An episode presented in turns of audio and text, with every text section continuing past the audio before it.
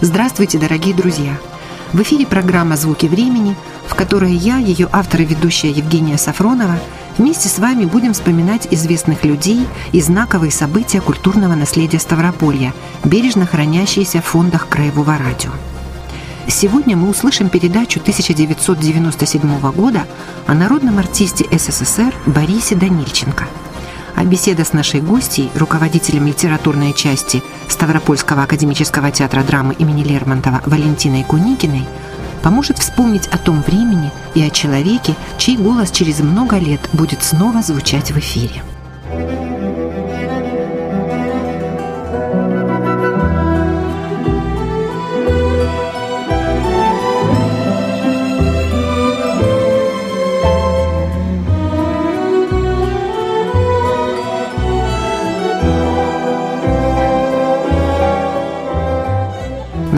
Артист Советского Союза Борис Данильченко – один из самых ярких, значительных актеров Ставропольского академического театра драмы имени Лермонтова. Он запоминался зрителям с первого знакомства и оставался в сердце навсегда. Его глубокий проникновенный голос и выразительный взгляд, в котором будто струился свет, поражали, брали в плен навсегда. Ему верили, его любили, потому что в своих ролях Борис Никитич был удивительно органичным и живым – он был настоящим. Человек своего поколения, фронтовик, принципиальный и непримиримый, добрый и мудрый. Его с искренним уважением, благодарностью и теплом вспоминают коллеги в театре. На Краевом радио помнят о работе Бориса Данильченко диктором в послевоенные годы, сохраняют записи его мастерского исполнения стихов и прозы. Он вписал свою яркую страницу в историю Ставропольского театра – оставшись в памяти старшего и среднего поколения своими незабываемыми ролями. Сегодня об актере Борисе Никитиче Данильченко, народном артисте СССР, мы беседуем с руководителем литературной части Ставропольского академического театра драмы имени Лермонтова, заслуженным работником культуры России Валентиной Куникиной. Борис Никитич Данильченко – это человек-легенда.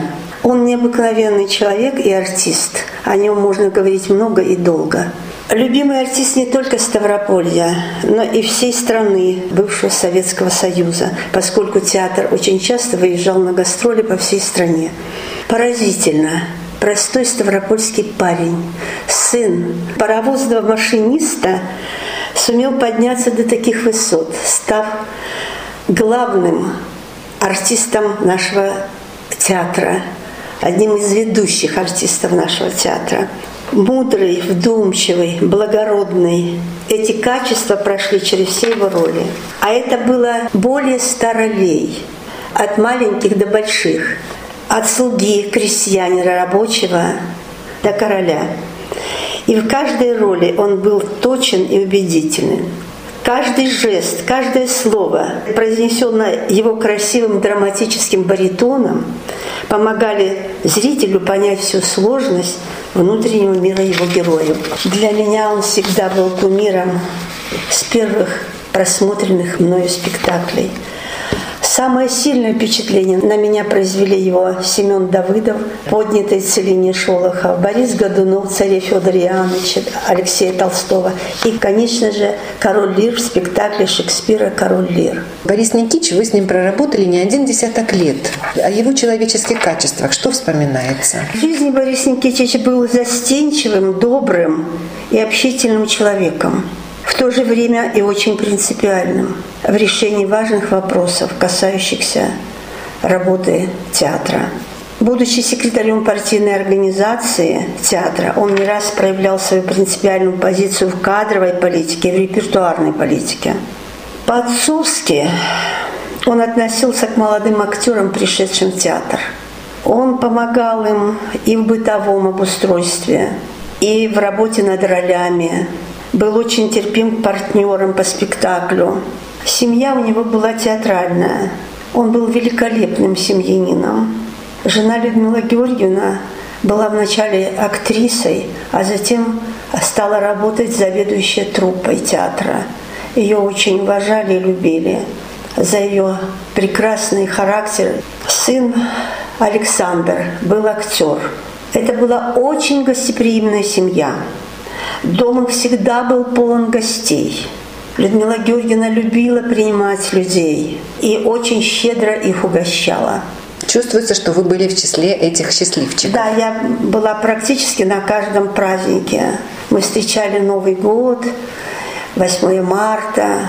Сценический образ часто бывает все-таки продолжением личности актера. Что можно сказать в этом отношении о Борисе Никитиче Данильченко? Я могу сказать, что он был настоящим коммунистом, как и его герой Семен Давыдов, смелый и принципиальный. Борис Никитич показал его в своей роли человеком волевым, сильным характером, темпераментным, рассудительным и непримиримым. Эти черты ему самому были очень близки. Да, потому как он сам был таким. А вот Борис Годунов запомнился мне финалом – смутное время для государства, практически правящее место царя Федора. Лицо небритое, больное, на одеждах запекшаяся кровь, и при всем этом плохо скрытое чувство мести, обиды и торжества. Он был, конечно, актер такой, очень психологический. Да, артист тонкой психологии. Вершиной творчества, я считаю, для Бориса Никитича стал спектакль «Король Лир» Шекспира – Трагическая история обманутого человека, в начале могущественного и сильного короля Британии, а затем всеми преданного, сломленного и одинокого человека. Борис Никитич не играл безумца. Он играл человека, у которого открылись глаза на мир, где царят волчьи законы. И надо было видеть некогда могучего короля и жалкого старика, его глаза и походку. Без слез смотреть это было невозможно. Впечатление, которое не забывается до сих пор. И совсем другим он был в лирической комедии Арбузова, старомодная комедия с Аллой Казимировной Боковой. Вот я помню этот спектакль. Это такой был трогательный спектакль. Он играл любовь уже пожившим человеком, возрастным человеком. Он играл трогательно, нежно, ярко и выразительно. Я всегда любила его во всех спектаклях и очень радовалась, когда он выходил на сцену. Творческий портрет народного артиста СССР Бориса Данильченко прозвучит в программе «Это было недавно, это было давно» радиожурналиста Геннадия Хасминского. Запись 1997 года.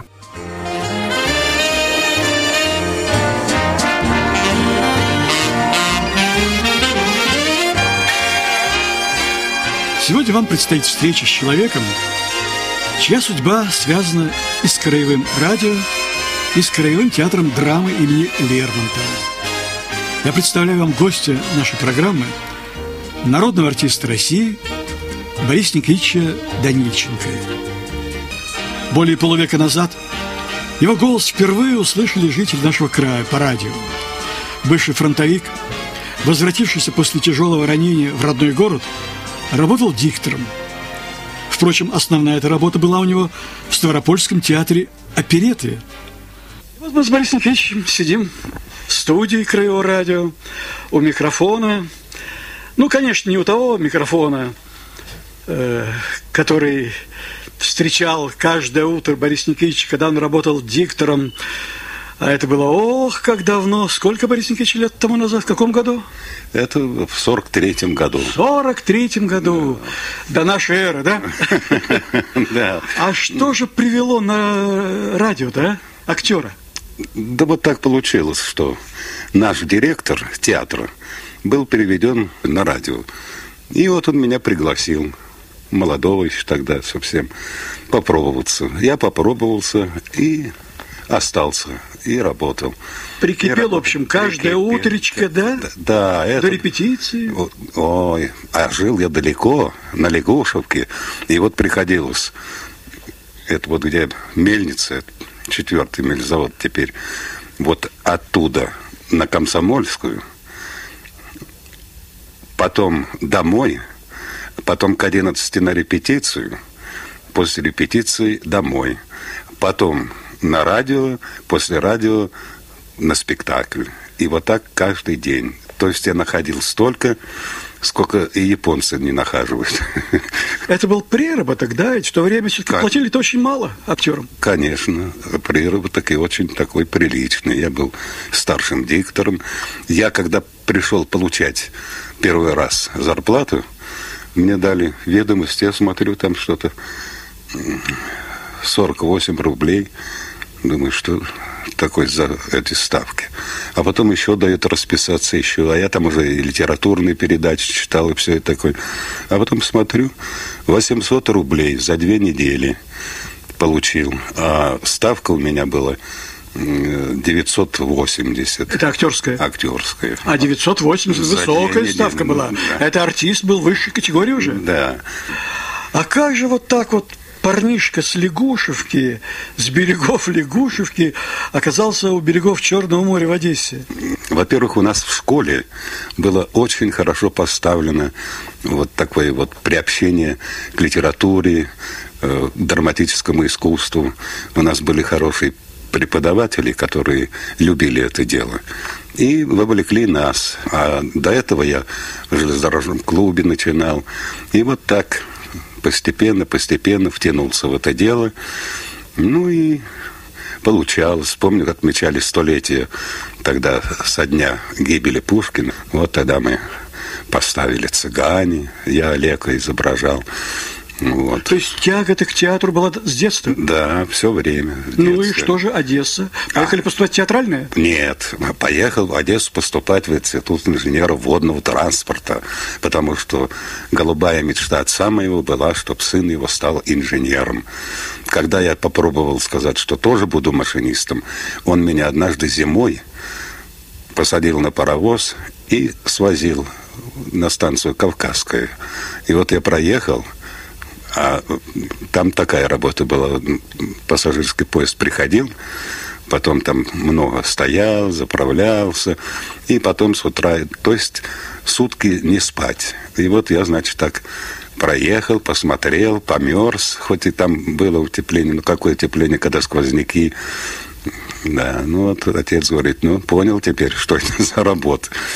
Ну ладно, я согласился быть инженером. Вот приехал туда и случайно прочитал в газете одесской, Черноморская коммуна такая. Вот, набор учащихся в театральное училище. А ведь я, простите, перебью вас, театральное училище в Одессе очень знаменитое, ведь и там учились и вышли оттуда знаменитые актеры, я знаю, да. Борис Иванов, Иванов да? да, вот театр Моссовета. Это, это мой соученик, мы вместе начинали, вместе заканчивали, да, вот как. а потом уже войну, он тоже на войне был, тоже инвалид, он попал в театр Моссовета, потом он прислал мне письмо, приглашал, потому что кадры были распылены во время войны. Но я не смог поехать тут. Женился в это время там. А помните свой вступительный экзамен да? Что читали? А вступительный экзамен э, читал я монолог Пимена прочитал. И летопись окончена моя, да? Да. Вот. А потом, значит, там требовалось еще басню угу. обязательно. Ну и вот я басню экстренно стал учить. И, значит, ну, Крылова, естественно, да? Крылова. Я взял это, это зеркало обезьян, такая басня. И вот когда сдавал экзамены, я сдаю, прочитал это, ну, басню. Я говорю, «Мартышка и обезьяна», объявил такой. Ну, от волнения, естественно, да? Ну, да. Но приняли? Приняли. Училище было очень хорошее. Художественный руководитель был такой Борис Яковлевич Лоренцо. Он еще до революции содержал свои курсы, филармонию, Сорбону окончил, образованнейший человек. И в каком году вы закончили училище? Я закончил его экзаменный этот спектакль, сдача была, а мы играли его 22-го, уже в войну. 7 июля мы все подали заявление, и вот, значит, и началась моя эпопея военная. Меня направили в Муром, училище связи. Присвоили мне звание лейтенант. Попал в 971 стрелковый полк, 273-я дивизия. А потом на фронт. Сперва под Воронеж, а потом под Сталинград. Был тяжело ранен. Вот. И попал в госпиталь. В госпитале пробыл 13 месяцев. Но вскоре после освобождения Ставрополя от фашистских оккупантов Борис Данильченко вместе с молодой женой Людмилой Фиденко возвратился в родной город. Краевой драматический театр в это время был в эвакуации в Сибири, в городе Минусинске. А в городе сформировался театр оперетты, куда и пришел комиссованный по состоянию здоровья бывший фронтовик. Правда, стремился он потом в драму попасть, когда театр возвратился домой, но произошло это лишь четыре года спустя. В драматическом театре ну, просто не было вакансий. Ну, а через некоторое время Борис Данильченко стал уже ведущим актером театра. Борис Никитич, я вот помню, мы-то жили с вами в одном общежитии на Горького 40, да, да, напротив да. гостиницы «Эльбрус». Я вот помню хорошо очень, что вот очень дружно тогда жили.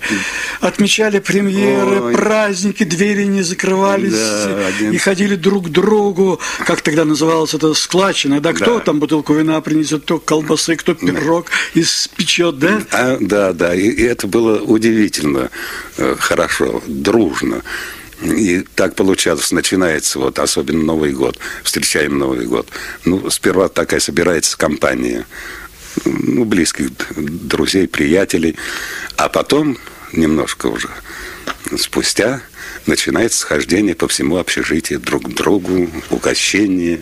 И потом, уже много лет спустя, я помню, вот эта традиция, ваш дом был такой всегда, ну, центром, что ли, хлебосольный дом.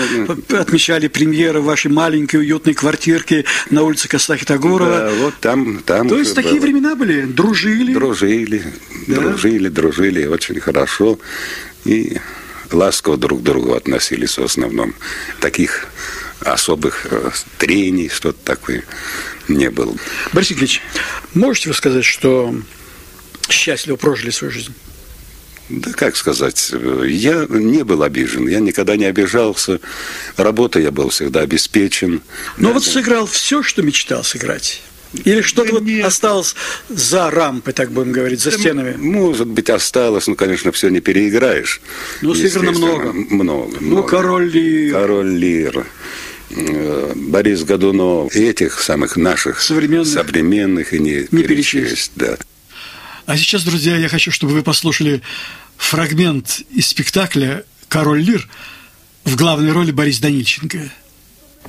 А, гонорилья с седой бородой. Они ласкали меня, как собачку, и говорили, что я умен не по годам. А вот когда меня промочил до костей, когда у меня от холода не попадал зуб на зуб, тогда я увидал их истинную сущность. Тогда я их раскусил. Это отъявленные обманщицы. Послушать их так я все что угодно. Но это ложь. Что это не король? Знакомый голос. Король. И до конца ногтей король. Дарую жизнь тебе. Что ты совершил? Прелюбодейство. Это не проступок. За это не казнят. Ты не умрешь. Творите беззаконие. С отцом Сен-Глостера побочный был добрее, чем дочери законные со мной. Рожайте сыновей. Нужны солдаты. Вот, дама. Взглянешь, добродетель, лед. Сказать двусмысленности не позволит. И так все женщины наперечет. Наполовину как бы божьи твари, наполовину же потемки. А, пу, пу, пу. Дай руку, поцелую я тебе. Сначала вытру. У нее трупный запах. Ты знаешь ли меня? Твои глаза мне памятны. Прочти вызов, который я им написал. И каким слогом, обрати внимание. Будь ярче сон слова, не вижу я. Читай. Пустыми впадинами глаз. Чудак. Чтоб видеть ход вещей на свете, не надо глаз. Смотри ушами. Видишь, как судья издевается над жалким воришкой. Сейчас я покажу тебе фокус. Я все перемешаю. Раз, два, три. Угадай теперь, где вор, а где судья? Видел ты, как цепной пес лает на нищего? Да, государь. А бродяга от него удирает. Заметь, это символ власти. Она требует повиновения. Пес этот изображает должностное лицо на служебном посту. Вот должника повесил ростовщик. Сквозь рубища грешок ничтожный виден. Но бархат мантий прикрывает все. Позолоти порог, а по золоту судья копье сломает. Но день его в лохмотья камышом проколешь. Виновных нет. Поверь, виновных нет. Никто не совершает преступлений. Наберусь тебе любого оправдать. За тем, что вправе рот зажать любому. Купи себе стеклянные глаза и делай вид, как негодяй-политик, что видишь то, чего не видишь ты. Снимите сапоги с меня, тащите. Я знаю хорошо тебя. Ты Глостер. Терпи. В слезах явились мы на свет, и в первый миг едва вдохнули воздух, мы стали жаловаться и кричать. Мы говорим с Борисом Никитичем о его творческой работе, о его творческой судьбе. А вот такой диапазон. Эзоп или, скажем, комедийная роль Тристана, собака на сене. Вот такое диапазонище, ведь это, в общем, не каждому дано так играть, ну, такие роли. Его знает, ну так пришлось мне. Ну, я этому был всегда очень рад. Это было как такое разнообразие, которое доставляло мне удовольствие. Я с удовольствием работал над такими ролями. И комедийными, и трагедийными, и стариков молодым играл. И, и молодым стариков играл. Вот он, Касамары, э, Друцы. Да, да, э, вместе играли. Да, ну вот, видишь. Фоменко Виктор Григорьевич, Котельникова. Да. Да-да-да, помню такой спектакль, конечно, а как же. Борис Никитич, ну вот э, вы помните, наверное, вот вы, работая в театре опереты, потом в драматическом театре, приходилось и петь ведь, да? А вот какие песни, что, интересно, из тех лет больше всего нравилось? Что запомнилось? Вот как это ни странно, э, жил я вот на этой лягушке и все такое, но у меня больше было какое-то поползновение к классике. Я любил арии оперные. Я особенно любил вот, баритоны, басы, Михаил. Рейзен. Рейзен. А с Рейзеном так у меня особые действительно такие были взаимоотношения. Заочные, конечно. Была запись оперы Моцарта Сальери, где Рейзен исполнял партию Сальери.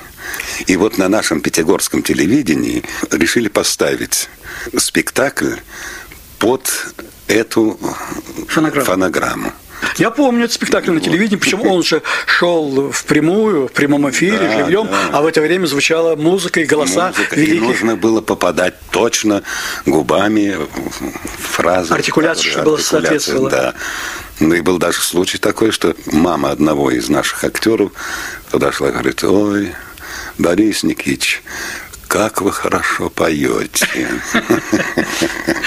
Ну что же, это хороший комплимент. Значит, было органично, значит, было правдиво, значит, дошло до зрителя. Дошло.